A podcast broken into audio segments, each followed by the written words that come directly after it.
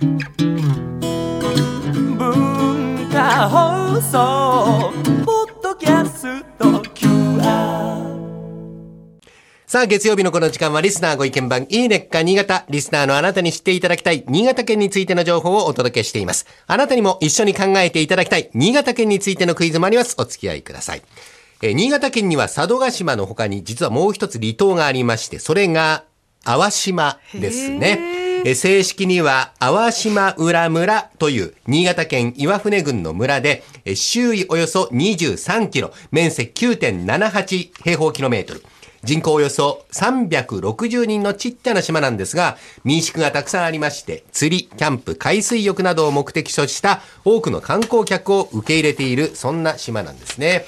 で、春になりまして本格的な観光シーズンの幕開けということで、淡島では毎年ゴールデンウィークに島開きという行事を開催いたします。この島開き、いろんなイベントがあります。まず島に到着するときに、えー島民の方々が民謡、さっこいさんさがりを踊って歓迎してくれます。さっこいは、幸せ来てください、さちこい、さちこい、さっこい。まあ、幸せを呼ぶ縁起の良い民謡ですね。え港では地元で採れたタイやヒラメ、ブリなどの特産品が当たる抽選会も実施します。えさらに、観光客が参加して楽しめるイベントも盛りだくさん。例えば、魚に見立てたトラックの車引きや、え浮き玉投げを行う魚リンピック。こういったユニークなイベントもあるんですね。また大漁旗をなびかせた漁船に乗り込みまして、海に出られる体験パレードとか、素敵な商品付きのサイクルウォークラリーとか、淡島の自然を満喫できる催しもあります。え他にも特産物販売市では島のじゃがいもコロッケや海鮮焼き、村上牛、朝日豚の串焼きなど、うわ、美味しそうですね。美味しいものいっぱいあります。美味しそう。さらに今年は島開き30周年ということで、5月2日火曜日と3日水曜日にメインイベントが行われます。港の特設ステージでは様々なゲストが歌や踊りなどで島開きを盛り上げます。音楽を聴いて、お酒や料理とともに島民と観光客が交流できるという淡島バーも開催されるようなんですね。また、淡島に来たらぜひ食べていただきたいのが、淡島の名物料理、わっぱに、え器の中に焼いた魚とお味噌、お湯を注いで、真っ赤に焼けた石を、この鍋の中、器の中に入れまして、瞬時に煮立てさせる淡島名物なんです。そうだな。え杉を曲げて作ったわっぱという器から淡島の海の幸を存分に味わえる一杯で豪快な漁師料理としても有名なんですね。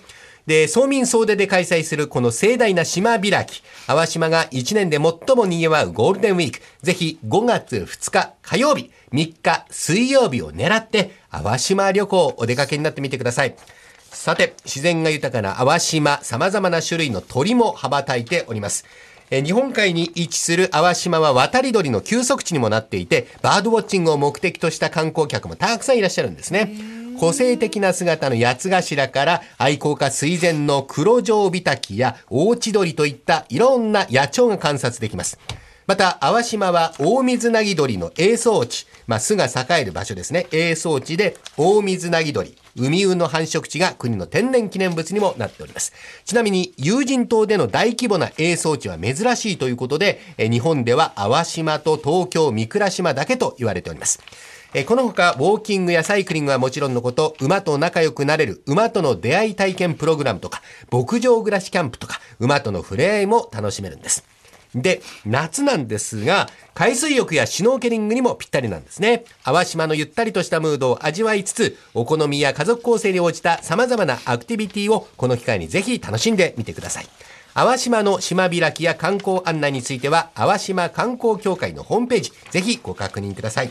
それでは今日の新潟に関するクイズをお出ししましょう。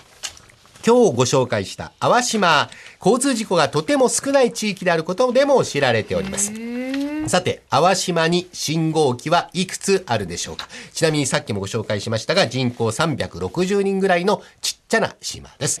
倉玉さん、じゃあ、5個ぐらい。5個。はい。